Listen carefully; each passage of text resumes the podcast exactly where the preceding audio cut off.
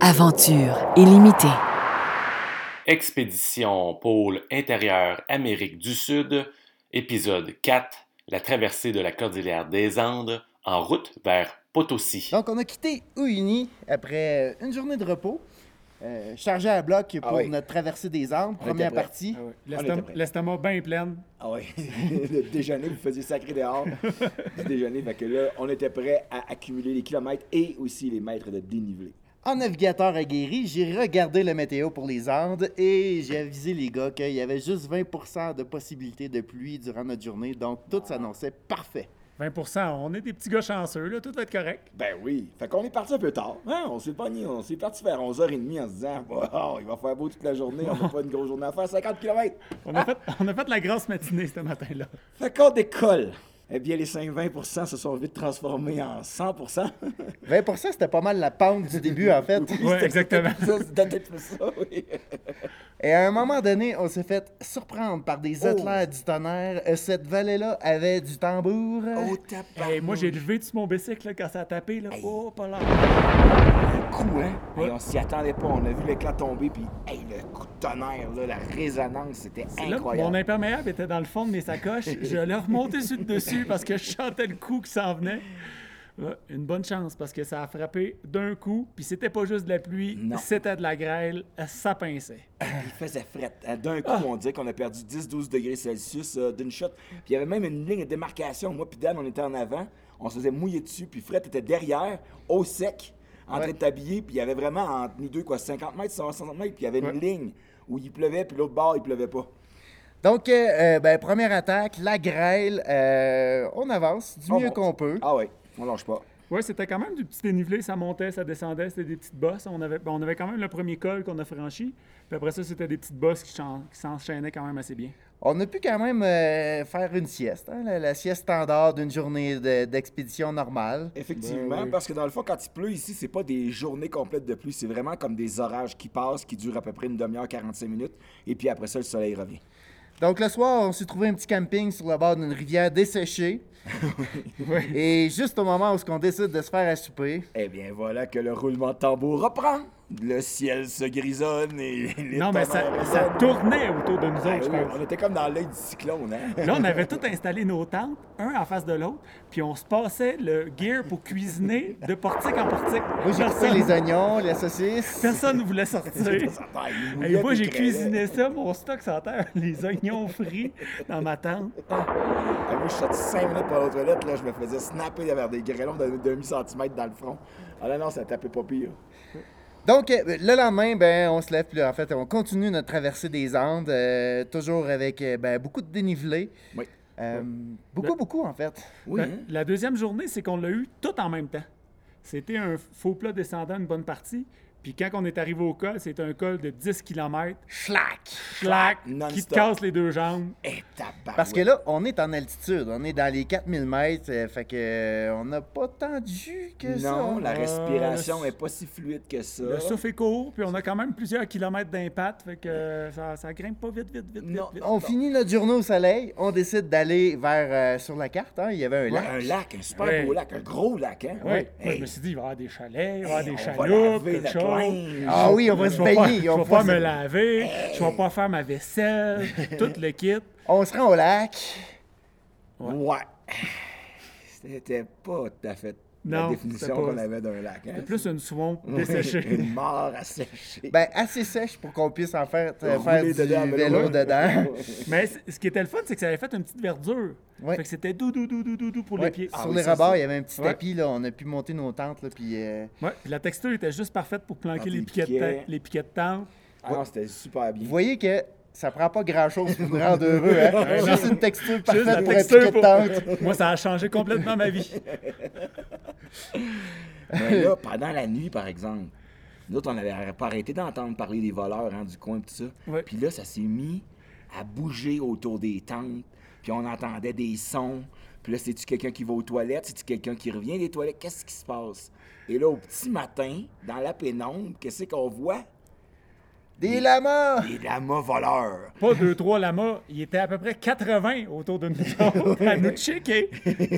Ouais, puis là, tu sais, ils s'attendaient pas vraiment à nous voir sortir de nos tentes là, parce qu'il y avait une face de lama surpris. Mais ce qui est drôle, c'est de les voir courir Ah, ça court mal, le lama. avec le grand coup. Ça a comme des trop petites pattes en avant. C'est fait pour monter, mais là, quand ça court sur le plat, là, ouais. Mais il y en a qui sont quand même cute. là. Il y en a qui ont des petites boucles après les oreilles, ils ont des petits colliers. Des colliers, ouais. Ils sont comme ouais. décorés. Ouais. Ouais, ouais. Non, non, ils sont, ils sont, ben, ils sont gentils, c'est pas dangereux, là, mais. Non, non, non, non. Mais c'était cute de se faire réveiller par des ouais. euh, sur le bord d'un lac. C'est la dernière chose que je pensais qui était pour m'arriver. Et on repart, on continue notre montée des Andes parce que là, on s'en va vers Potosi, une ville à 4100 mètres d'altitude. Exactement. Euh, c'est la ville la plus haute en altitude au monde? Oui, c'est une des villes les plus hautes en altitude au monde. C'est une vieille ville minière des années 1560 environ qui ont commencé à exploiter. L'architecture ici est magnifique. C'est comme le vieux Québec. C'est c'est complètement fou. Moi qui, tu sais, qui travaille dans la construction puis qui aime ça un petit peu, là, les portes, les poutres en béton, les, tous les toits. On a visité une cathédrale hier, là, toute la, la- tout le toit Le plafond, ouais, était ouais, en, en bois. bois. C'est magnifique. Avec Ah, les one-way, tout euh, serré, les Tout petits est serré. trottoirs. Ouais, ouais, tu vois qu'à l'époque, quand ils ont construit les rues, ils n'avaient pas pensé qu'il allait y avoir des chars qui allaient rouler là. Tout est étroit, tout est. Ah, c'est vraiment Puis beau. des églises, des cathédrales, il y Ah, en il y a en à a. tous les coins là, le, problème, c'est que c'était construit sur une montagne, cette ville-là. Mais Ah ouais. nous, on n'arrive pas en haut puis on descend à l'hôtel. Non, non, Non, non. on arrive en bas puis on a monté peut-être quoi, un 5 km? Ah, facile. Puis on a commencé dans le bidonville, Ouais. dans la partie pauvre, pauvre, pauvre de Potassi. Donc, les rues complètement défoncées, en terre battue, avec des roches, tout ça. Et on monte, c'est du 8% du 10% On finit par atteindre le début de la ville. Là, on a commencé à avoir du pavé, un peu d'asphalte. Ça continue à monter. On a les jambes finies. On a 1400 mètres de, de dénivelé d'un jambes à, ou à plus de 4000 mètres. Avec 70 km de, de, de, de trail des jambes, puis là, on monte, on monte, on, On monte. monte. C'est pas une ville, c'est une, une pente ville, de ski. C'est une pente de ski, man.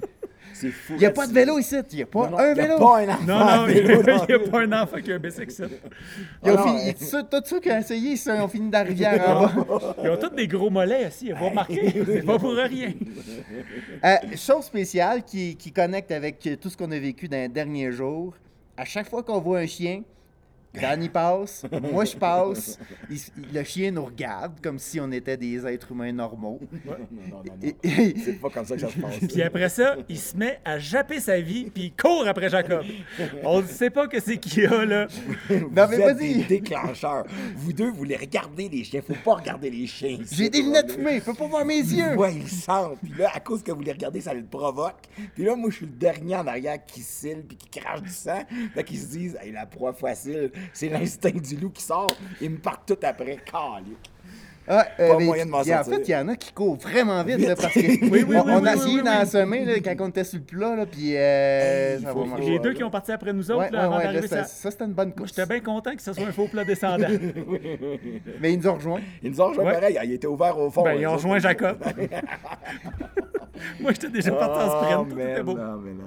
Mais, mais Oh. Jacob, il y a maintenant une nouvelle technique. Ah oui, moi maintenant, je les confronte. Je freine, je les regarde dans les yeux, je te dis, ça tu le buzz? Ben, c'est un, peu- un vélo qui avance plus, il n'y a plus rien à courir après, fait qu'ils revirent de bord puis ils s'en vont. Fait comme ça. Ça, faut, après ça, il faut que je rattrape les deux boys qui, eux, ils n'ont pas arrêté. Mais Ouais, au nous moins... autres, on a un élan, là. mais au moins, les chiens me lâchent tranquille. Euh, On et- garde tout le temps à distance de cilement. Juste assez loin. Ouais, on sait où est-ce que suis t'es. encore là. Potosi, c'est une ville minière. Ouais, Et là, on s'est fait un ami qui s'appelle Johnny, ouais, qui a accepté de nous faire visiter la mine. ouais. Puis, Jacob, raconte-nous ça. Ça a été une expérience particulière. Johnny, c'est un ancien mineur qui a un talent pour raconter les choses et qui a réalisé qu'il était capable de, de pouvoir transmettre ça aux gens. Fait nous a emmenés dans la mine. Mais avant de nous emmener dans la mine, il a fait tout le processus de ce que font les mineurs avant d'aller au travail. Fait qu'il nous a fait découvrir le quartier des mineurs parce qu'ils sont tous, ils habitent tous les uns près des autres. Il nous a emmenés dans le marché où tous les mineurs vont acheter ce qu'ils ont besoin pour une journée de travail. Et il nous a permis d'acheter, nous aussi, des choses qui allaient pouvoir remettre aux mineurs. Il faut comprendre que les conditions de travail sont extrêmement difficiles et les mineurs ne sont pas des gens très riches. Donc, il nous arrête dans un petit, petit, marché, une vieille madame qui doit avoir 340 dents, 40 ans, avec deux dents. oui. La vieille madame, elle vend de la coca, elle vend du jus, elle vend des cigarettes. Alors lui, il nous explique, il dit, on va acheter des éléments qu'on va pouvoir remettre aux mineurs. Donc, on achète de la coca, on achète tout ça. Et il nous dit, oh, si vous voulez, vous pouvez aussi acheter de la dynamite. Ben, voyons donc. Oui, oui, oui. Fait que j'ai, on a acheté deux bâtons de TNT. Live comme ça. La vieille madame, pas dedans, elle est partie en arrière dans sa, boutique. Elle nous a ramené deux bâtons de TNT, du fil. Tu sais, dans Dalton, le fil que t'allumes, là, puis qui, qui brûle pour. Ça, là. Il nous a remis ça. On a acheté aussi de l'alcool à 93% qui nous a fait déguster juste avant. Et tabarnak, j'ai perdu le- l'angle gauche de ma vision pendant trois minutes.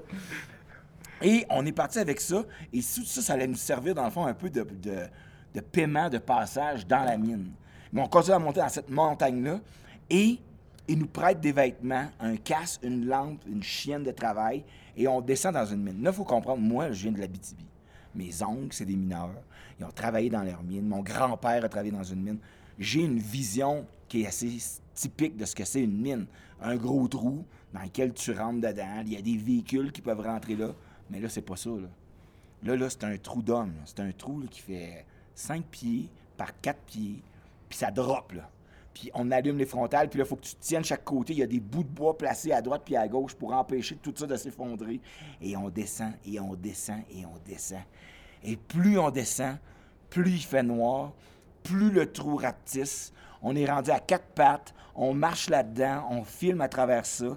Et là, lui, il nous parle des types de minerais, des veines que les mineurs suivent. Il nous explique qu'ils travaillent en équipe de 5, 6 personnes et ensemble, ils mettent en commun l'argent pour acheter la dynamite. Certains ont assez de sous pour avoir des éléments, des, équipements euh, hydrauliques qui permettent avec l'air sous pression à percer les murs pour pouvoir pouvoir y mettre des dynamites. D'autres travaillent à la main tout seuls parce que l'endroit est trop friable, trop dangereux de s'effondrer s'il y avait des éléments mécaniques là. Donc à la pioche, à la pelle, au lieu de sortir 5, 6 tonnes de, de minerais par jour, ils sortent 30 kilos, 50 kilos, 60 kilos. Puis avec ça, ils font leur argent. Et plus on avance, plus il nous fait découvrir les différents types de veines. Le- les veines de zinc, les veines de plomb, les veines d'étain, les veines d'argent, ceux qui sont mélangés. Il y a une poussière qui est là, le sol, une petite poussière fine. Et ça, c'est la silice. Il nous explique que les mineurs sont en contact avec cette poussière-là tout le temps qu'ils travaillent. Et au bout d'une dizaine d'années, d'une quinzaine d'années, la plupart tombent malades de ce qu'ils appellent la silicose, qui est une maladie qui s'attaque aux poumons. Et si les mineurs sont dans une coopérative et qui perdent 50% de leur capacité pulmonaire, ils peuvent à ce moment-là prendre leur retraite et avoir une indemnité de la coopérative qui représente 15 US par mois. Et si les mineurs meurent, ce 15 US-là retourne à leurs femmes ou à leurs enfants. Fait qu'on est dans cette ambiance-là. Et au fur et à mesure que Johnny nous fait avancer dans les dédales, nous fait monter dans des échelles, et ainsi de suite, on arrive dans un coin où on trouve un diable, un immense diable qui devait faire 6-7 pieds de haut, des grosses cornes. Il y avait des cigarettes dans la bouche. Les gens avaient, les gars, les, les mineurs, s'étaient venus faire des offrandes parce qu'ils considèrent que le diable est le maître de, la terre, du sous-sol, et c'est à lui qu'ils volent ou qu'ils prennent le minerai. Donc, ils font des offrandes à cette espèce de diable-là qu'ils appellent Tios, et ils font des offrandes de coca, ils font des offrandes d'alcool pur, et ils font aussi des offrandes de cigarettes. Ils lui allument une cigarette et lui mettent ça dans, dans le visage, et la cigarette se consume. Et grâce à ces offrandes-là, eux considèrent qu'il y a un échange. Eux lui remettent ça à Tios, et en échange, ils peuvent prendre le minerai. On était là-dedans, on avançait doucement, on était en train de visiter deux autres galeries quand tout à coup, ça s'est mis à gronder. Deux coups sourds. Hey, là, moi, tabarnak de colaille, de cibole, je me revire de bord, je regarde Fred, je regarde Dan. C'était quoi ça, les gars? C'était de la dynamite qu'il y a quelqu'un, un mineur quelque part, qui venait de faire sauter deux morceaux de TNT. Oui, mais nous, on leur en a donné! C'est de notre faute. C'est de notre faute, ils l'ont fait sauter! Mais je pense que Johnny, il avait pas parlé aux, aux bonnes personnes parce qu'il était pas au courant. Il est tombé un peu plus nerveux. Puis c'est là qu'il a augmenté le pas.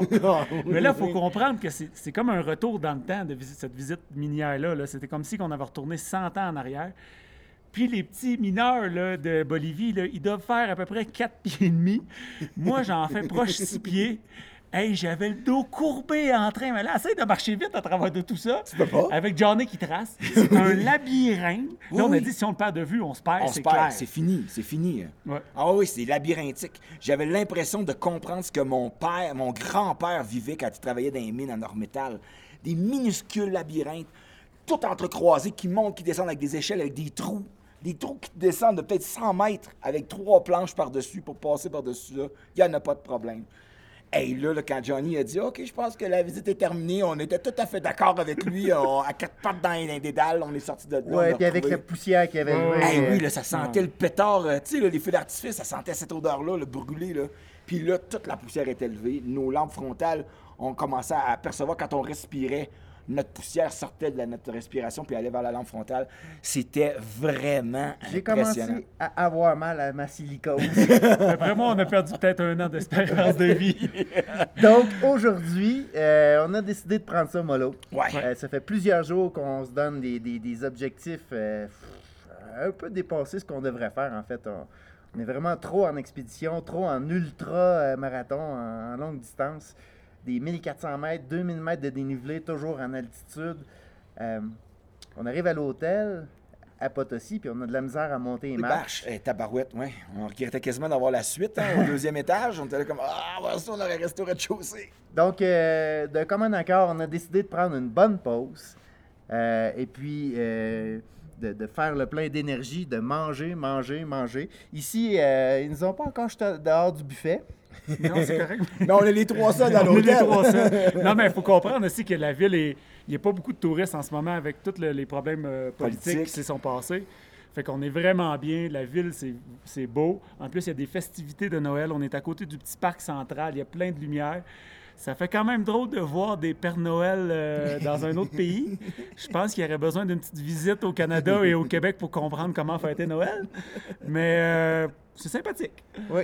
Et il y a- il y, a des marchands. euh, La, la vie est là. En fait, Ah j'ai ouais, j'ai c'est- l'impression que les enfants se couchent pas. Non, Non. c'est ça, parce Nous, on est couchés avant eux, hein. Oh, oui, franchement, oui. Nous, à 9 h, on Après, oublie ça. S'ils est mangent tout le gros morceau de barbe à papa là, qu'ils vendent, là, c'est ceux qui tombent pas de la nuit. Il y a du chocolat chaud, il y a des Ouais. guimauves enrobés. Des queues de castor. Ouais, on a tout goûté à ça. Là. Ouais, ouais, ouais. Ouais, ouais. C'est On fait le super plein. intéressant. Toute la même journée. Tout illuminé, c'est de la musique, c'est festif au fond. Puis c'est tous les soirs. Au début, on se disait, attends, on est lundi soir, comment ça qu'il y a de la musique comme ça? Quand on a parlé avec Johnny, on a dit, c'est-tu comme ça tout le temps? Il dit, ouais, tous les soirs de la semaine, en prévision de Noël. C'est les festivités, les gens sortent dans la rue, ils jasent, ils mangent, ils fêtent, ils jouent, ils prennent des photos, ils se bataillent avec les mascottes. C'est comme, wow, hier, il y avait un orchestre symphonique qui Ouais. faisait des thèmes de toutes les musiques des grands films des dernières, de la dernière année. On avait Avengers, Star Wars, euh, Lord of the Ring, toutes les kits étaient là. Puis ils jouaient la musique, c'était vraiment cool. À visiter, Potosi, sérieusement. Ah oui, franchement. À visiter, Ouais, ouais, puis euh, gardez ça en note. Hôtel Colonial. L'hôtel colonial. C'est- vraiment, tu sais, euh, un endroit de rêve. Ah oui, c'est Euh, beau, c'est bien tenu, c'est propre, les gens sont accueillants, la bouffe est bonne. C'est pas cher. C'est vraiment pas cher, puis t'es downtown, down. Ben là, on n'est pas down, on est uptown, uptown, parce qu'on Ouais, est c'est- freaking au au-dessus de la, de la butte, mais c'est vraiment beau. On est à côté de la cathédrale puis du parc. Exact, des marchés, tout ça. On est, c'est vraiment, vraiment vivant. Autour de nous, en ce moment, c'est très vivant, c'est vraiment joli. Voilà. Donc, euh, pour nous, c'est la fin d'une journée euh, de repos. Demain, on repart.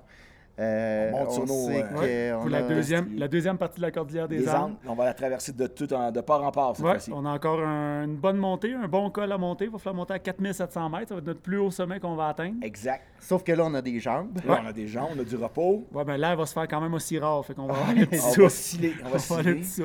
On être obligé de se refaire rendu à sucré. Mais bon, c'est un bel objectif. Oui. On va vous reparler de là-bas. Euh, merci de nous suivre. Eh oui, merci d'être là avec nous et de, de nous, euh, de nous écouter dans nos péripéties. Partagez le, euh, le podcast, partagez nos publications. Euh, c'est toujours un, un- un plaisir de vous savoir avec nous. Euh, et là-dessus, on, vous dit, Schlack! bye bye. Bye. Ce récit de l'aventure Amérique du Sud pôle intérieur vous a été présenté par Groupe Gamma Sport avec Daniel Barrio. Jacob Racine. et Fred Dion.